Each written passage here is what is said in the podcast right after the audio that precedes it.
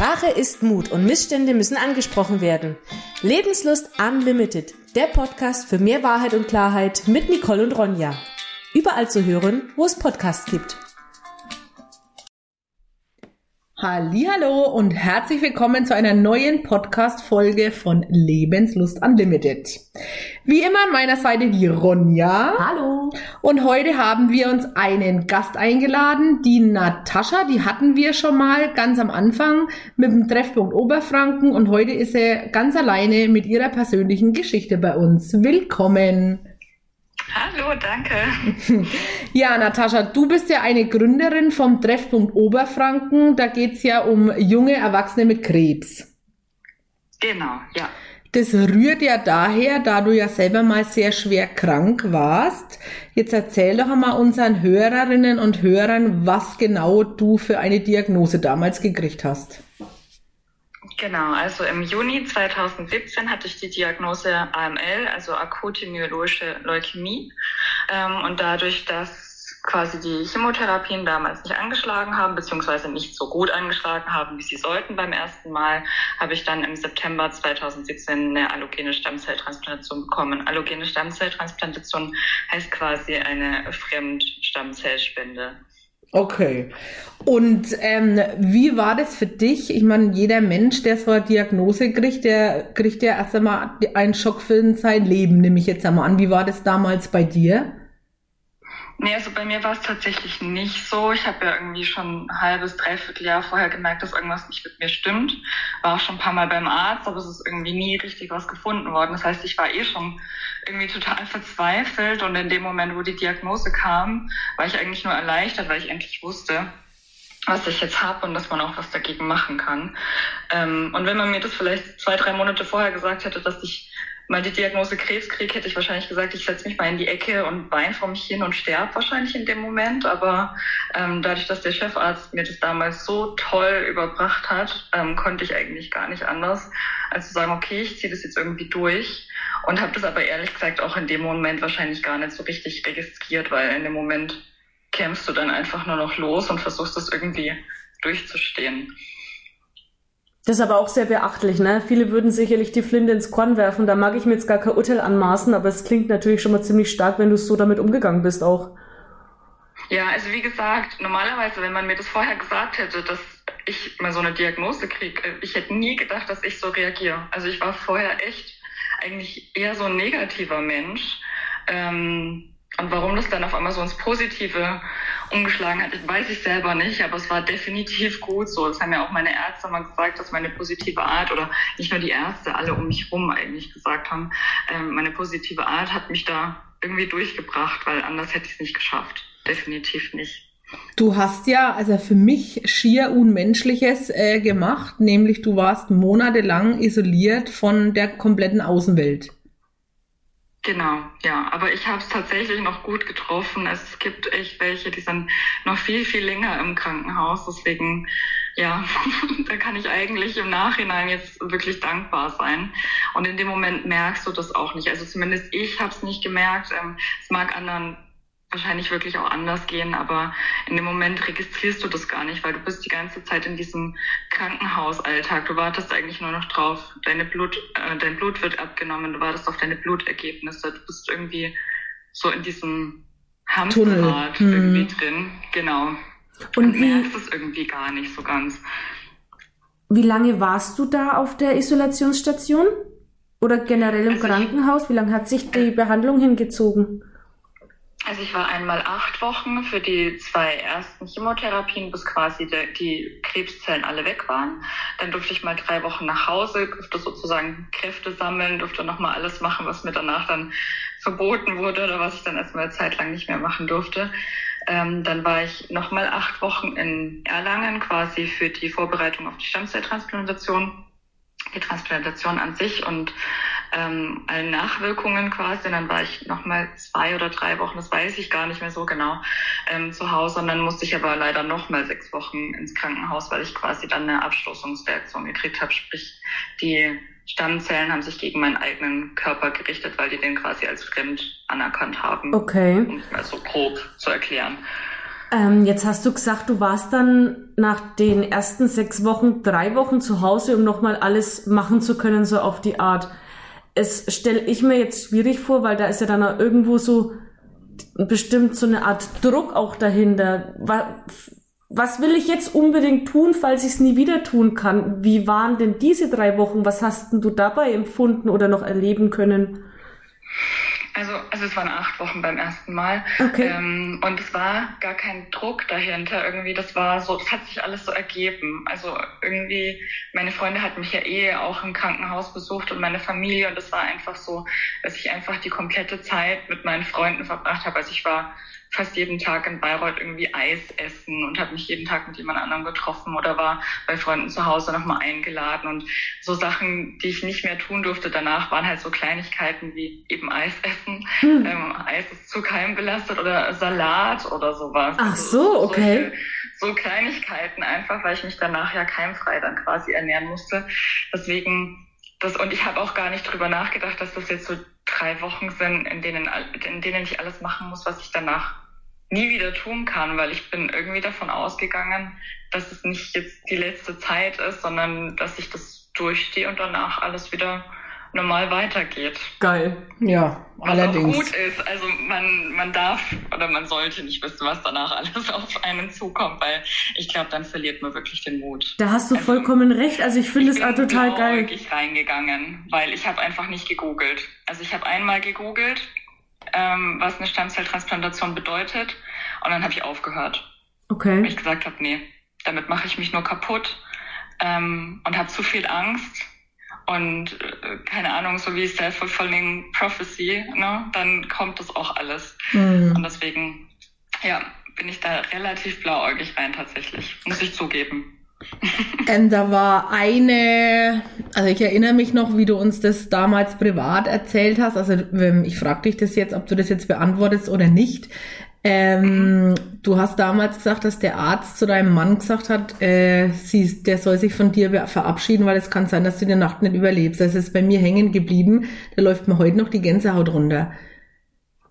Wie? Nee, nicht ganz. Nicht ganz. Nicht, ich okay, muss, genau, fast. Nee, ich muss, muss kurz einhaken. Ja, bitte. Ähm, nee, mein Mann wurde, also ich bin sicherheitshalber, hieß es, auf die Intensivstation verlegt worden, weil ich einfach seit einer Woche dann nichts mehr in mir behalten habe. Also ich habe es gegessen und es kam direkt wieder raus. Ähm, und irgendwie hieß es, wie gesagt, sicherheitshalber auf der Intensivstation. Mhm. Ähm, und dann hat sich aber herausgestellt, dass ich quasi einen kompletten Leberverschluss hatte und auch Nierenversagen schon. Und ähm, das war nachts um zehn, bild ich mir ein. Ich weiß natürlich nicht mehr, welche Uhrzeit.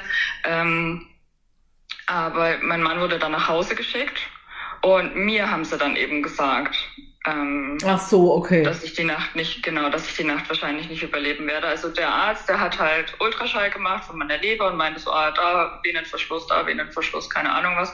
Hat ständig Anrufe bekommen irgendwie, also war ich dem gefühlt irgendwie sowieso nicht so wichtig. Und dann hat er gesagt, naja, sie überleben die Nacht wahrscheinlich sowieso nicht mehr.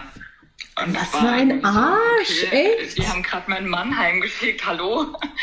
Der einzige Gedanke in dem Moment war eigentlich so, ähm, ich kann mich gar nicht mehr verabschieden.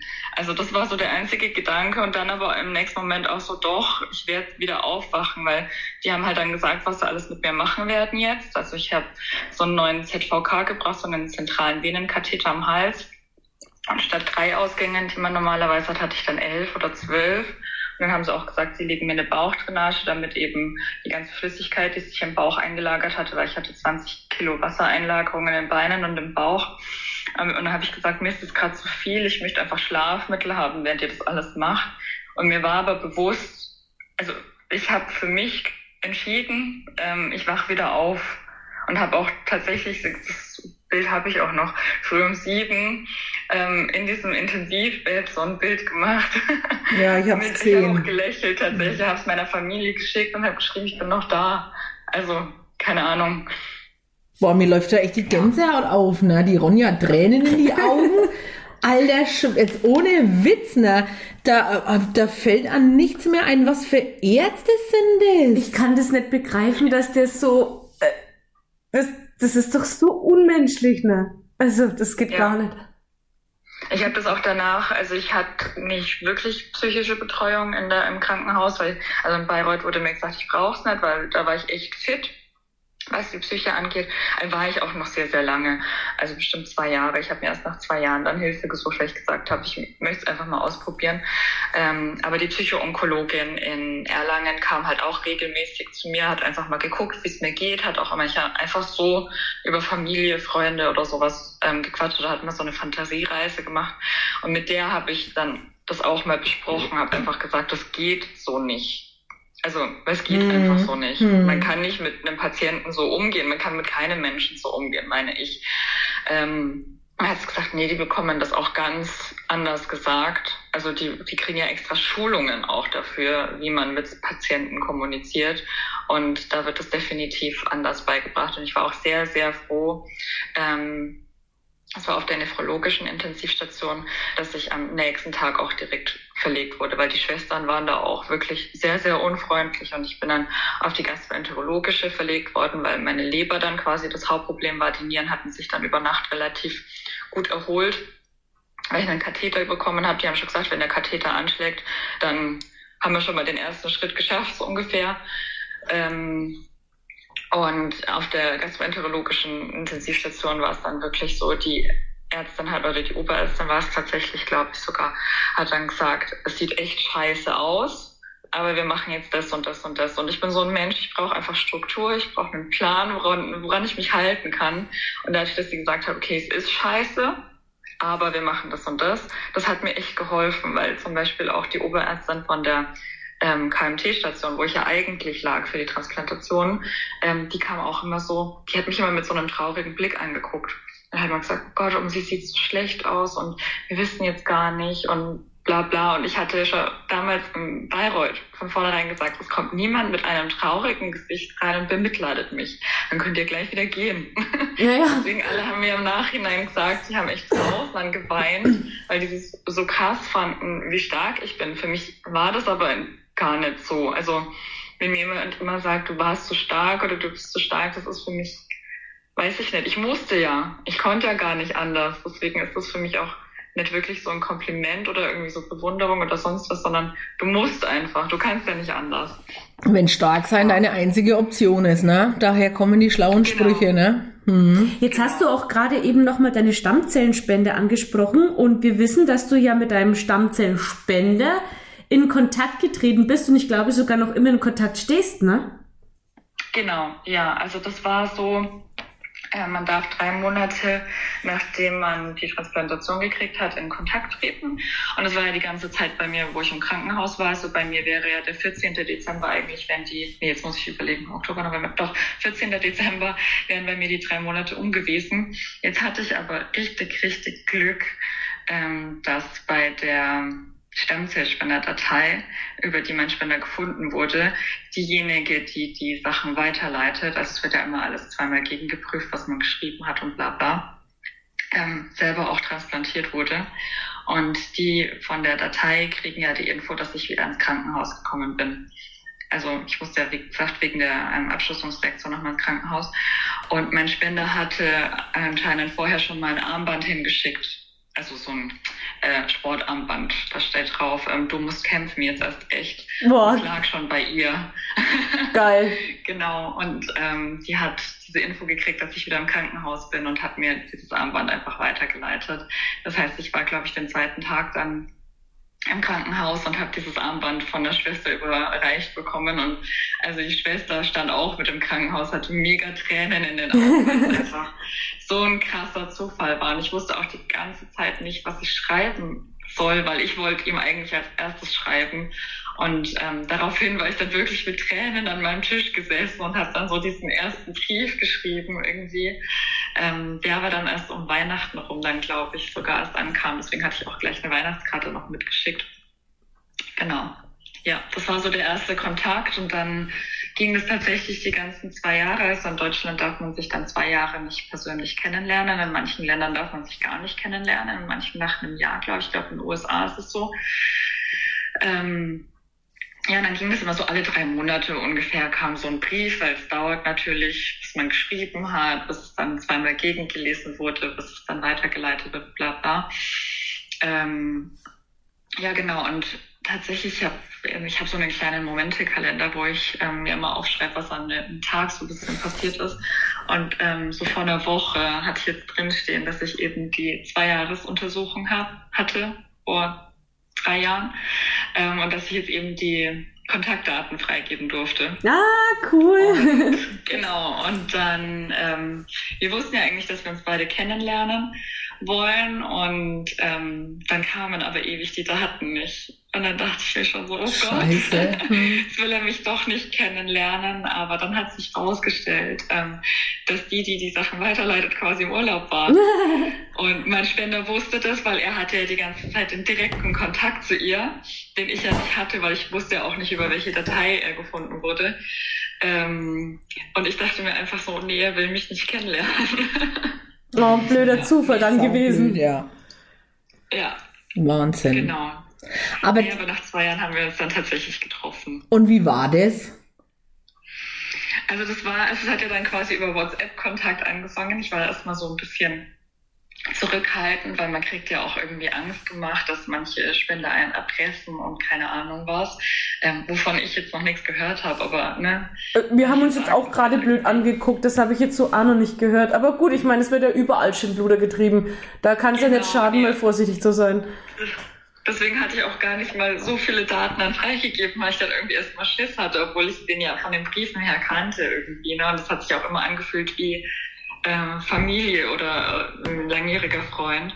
Ähm, genau, und dann hat er mir, kurz bevor ich bin, nach den zwei Jahren war ich auf dem Jakobsweg. Ähm, und dann hat er mir kurz vorher dann auf einmal in seiner Mittagspause eine WhatsApp geschrieben, dass eben gerade die Mail mit meiner Telefonnummer kam und so und ähm, hat mir dann auch gleich Familienfotos geschickt und ähm, weil wir uns dann treffen wollen und hat dann auch gleich, das war richtig putzig, weil er dann geschrieben hat so, oh Gott, ich kann jetzt gar nicht mehr arbeiten.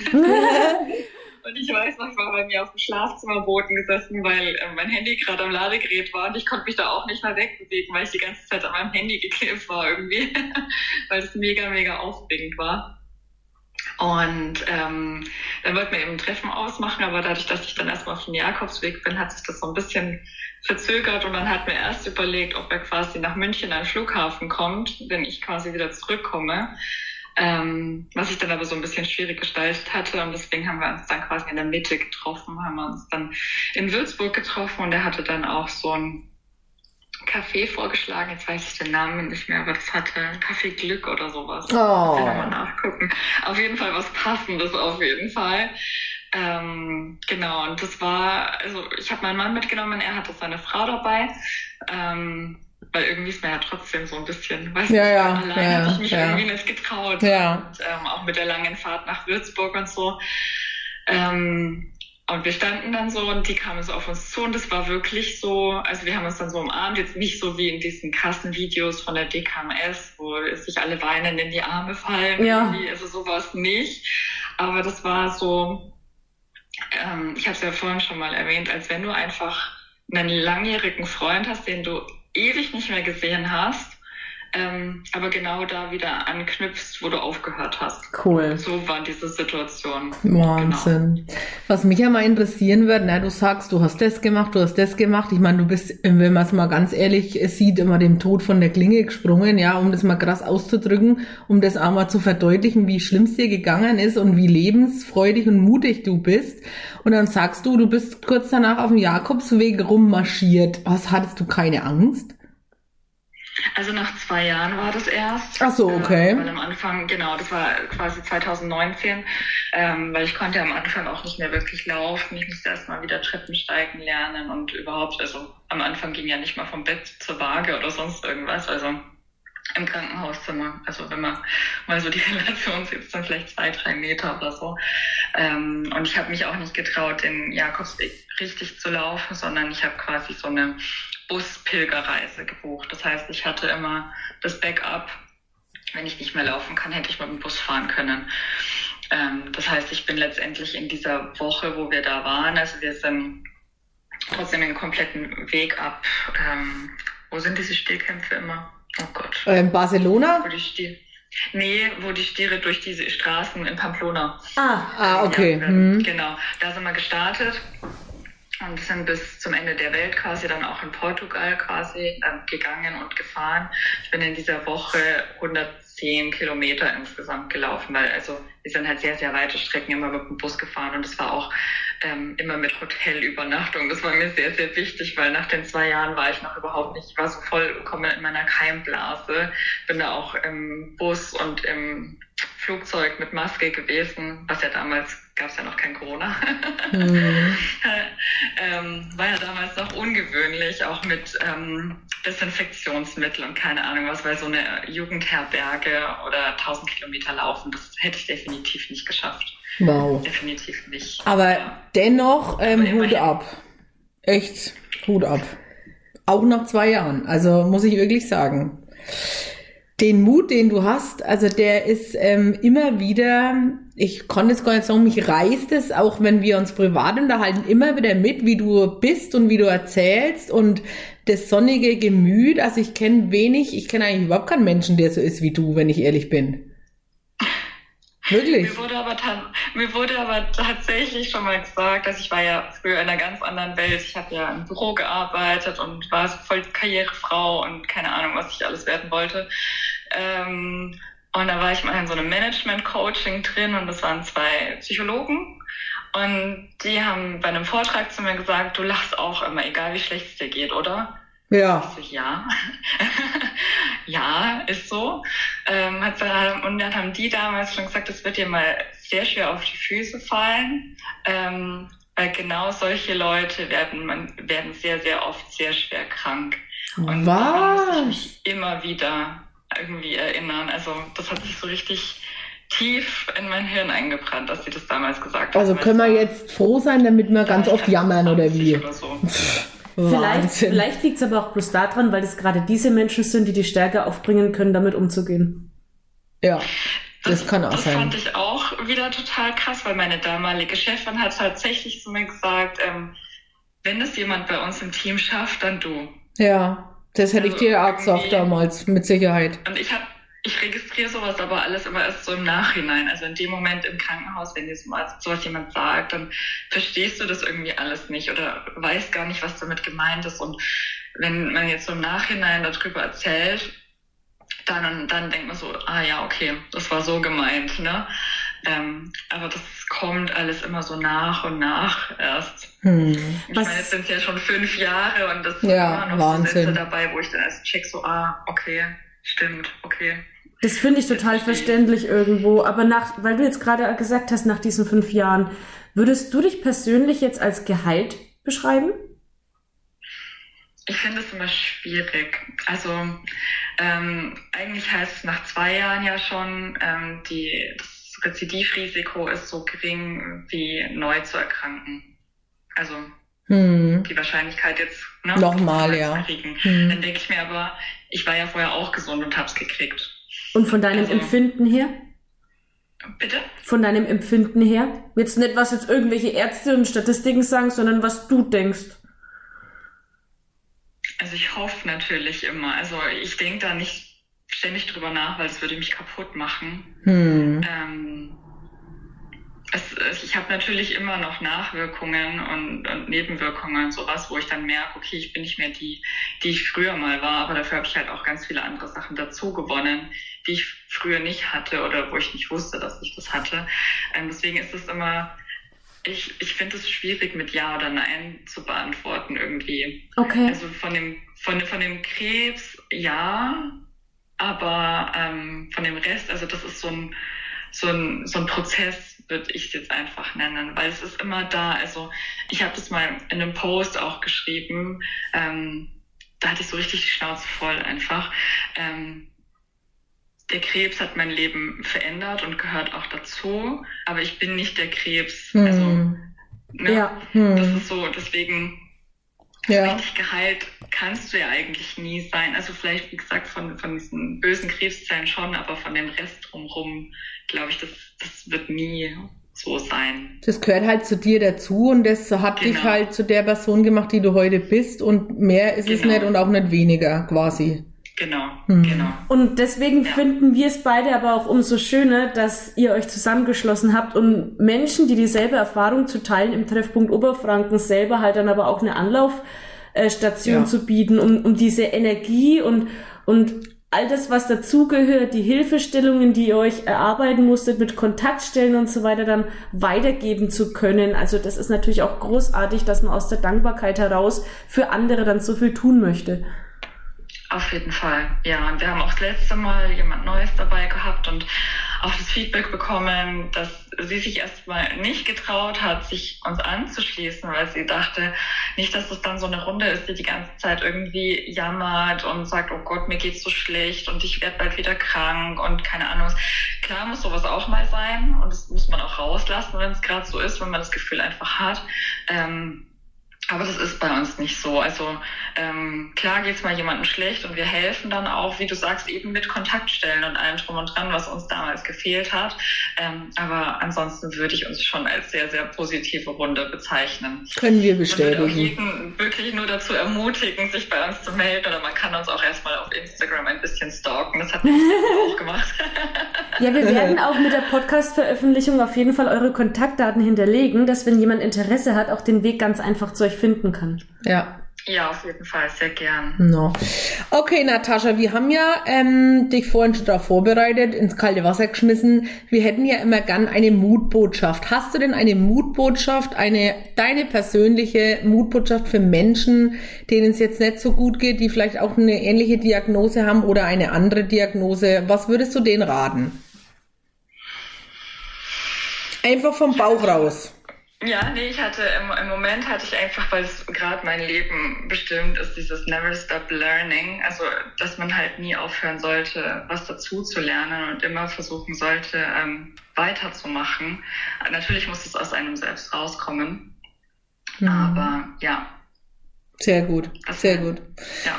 Gut, dann Natascha, ich danke dir oder wir danken dir für deine Zeit. Ähm, du bist äh, absoluter wahnsinnig positiver Mensch und ich hoffe, dass viele Menschen das hören, deine Geschichte hören und sich ein Beispiel dran nehmen, wie wie es ist, wenn man positiv oder unbefangen an was rangeht, wie toll das enden kann, wenn es am Anfang wirklich schlimm ist, dass man einfach den Mut nicht verliert und einfach so ist wie du. Also das würde ich mir wünschen, auch von mir selber.